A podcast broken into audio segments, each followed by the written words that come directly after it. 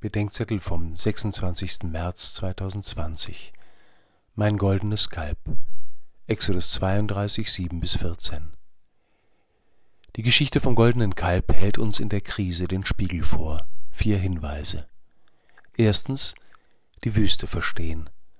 Sie ist ein Ort des Mangels und der verzweifelten Suche nach dem Rettenden.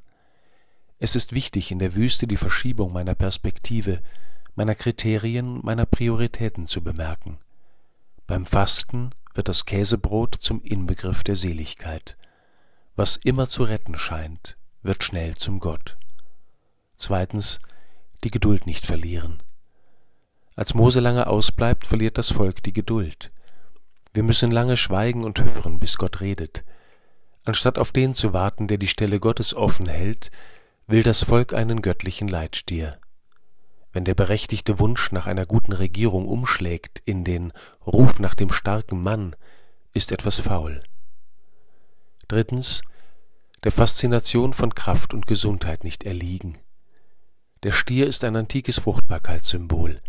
Seine Verehrung setzt sich fort in allen Formen der Anbetung von Macht, Kraft und Gesundheit. Alle drei sind Güter, aber nur solange sie für etwas gut sind. Wird die Gesundheit selbst angebetet, gibt es kein Leben und keine Liebe mehr, für die es sich lohnt, die Gesundheit zu riskieren. Viertens, sich dankbar erinnern. Plötzlich war es der Stier, der aus der Sklaverei befreit hat.